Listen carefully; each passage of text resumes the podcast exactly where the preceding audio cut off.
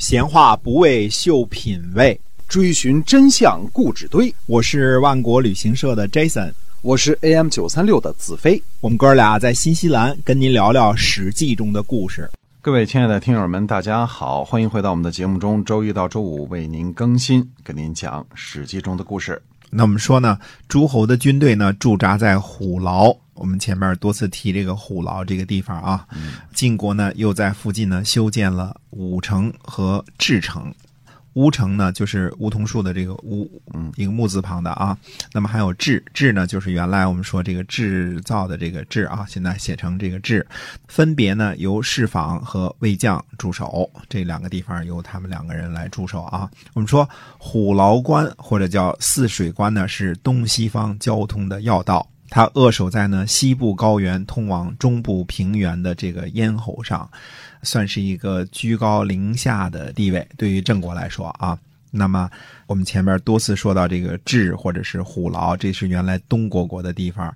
最初的时候呢，周王呢派这个东国国啊，自文王的弟弟来把守这个地方，应该是国书的叫东国国，国际的叫西国国。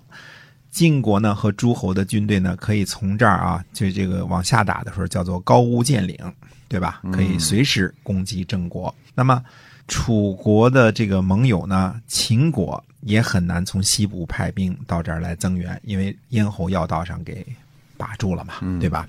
在这样强大的压力之下呢，郑国呢，呃，与晋国求和。史书上记载说呢，驻扎在郑国的虎牢呢，是表示呢，虎牢还是郑国的地界只是暂时由诸侯驻守而已，而且很快就会，呃，归还给郑国啊。那么，楚国的子囊呢，果然率兵前来救援郑国。十一月呢，诸侯的军队呢，绕过郑国的都城，向南进发，到达了阳陵。阳陵呢，位于今天河南许昌的西北。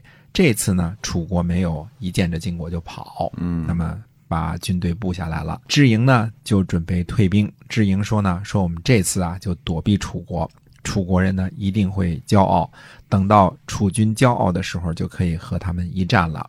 栾衍说呢，栾衍是栾书的儿子啊。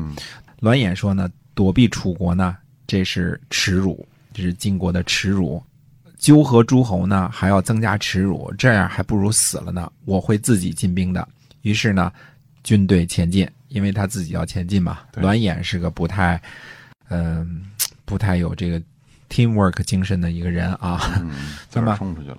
对于是呢，整个军队也都前进了。十一月十六呢，和楚军呢夹颍水布阵，就是在颍水两边布阵。嗯嗯，这个时候呢，郑国的子乔说呢，他说，晋国人呢，既然准备好了撤军，一定不会打仗的。服从晋国诸侯呢，会退兵；不服从呢，晋国也会退兵。退兵之后呢，楚国人一定会来围困我们。反正楚国也会退兵，晋国也会退兵，对吧？他说，不如呢，现在呢，我们就去服从楚国，这样呢，一样能让大家都退兵。于是呢，郑国派人夜里渡过颍水，与楚国结盟。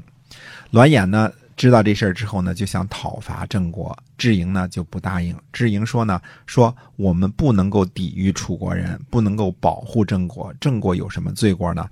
不如让楚郑两国呢，他们自己去联合，反而会产生摩擦。那么我们呢，先退兵，就怎么着了？现在呢，讨伐郑国的军队呢，楚国人一定会来救援。如果不能战胜呢，会让诸侯笑话。嗯，战胜了，如果不能向郑国发号施令呢，那还不如退兵呢。二十四日呢，诸侯就退兵了。但是在退兵的路上呢，还是侵伐了一下郑国的北部边境。楚军呢，也就退兵而还了，也就往南就回去了。郑国人呢，对于晋国和楚国不断前来讨伐呢，这事儿非常的担心。我们知道啊，郑国由于这个地理位置不太好，在河南嘛，对吧？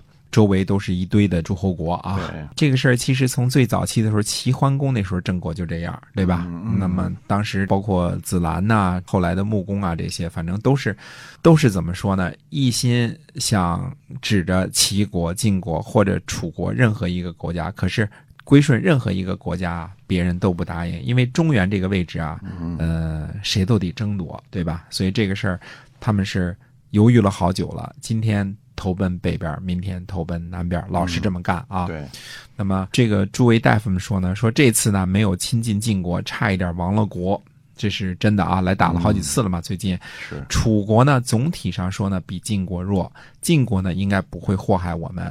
晋国如果激进一下呢，楚国就会躲避。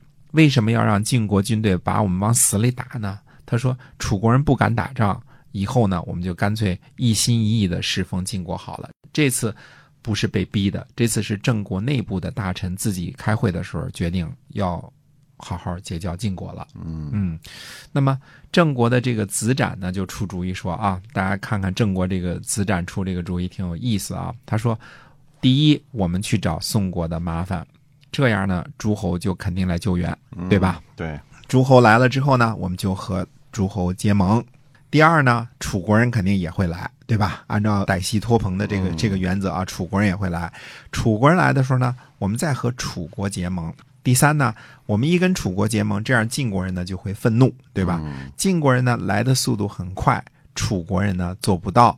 那个时候，我们就可以跟晋国固定友好关系啦。所以这是分三步要投降屈服的这个这个道路，还不是简单的一个路啊。啊，哎，诸位大夫说呢是这个主意好，这是个绝妙的主意啊。嗯看来郑国出主意的也不多啊，出这么一个馊主意啊。啊，瞧这费劲劲儿的哈哎，，真费劲！为了投降一次，还得把自己这个折腾好几回啊，嗯算是苦肉计。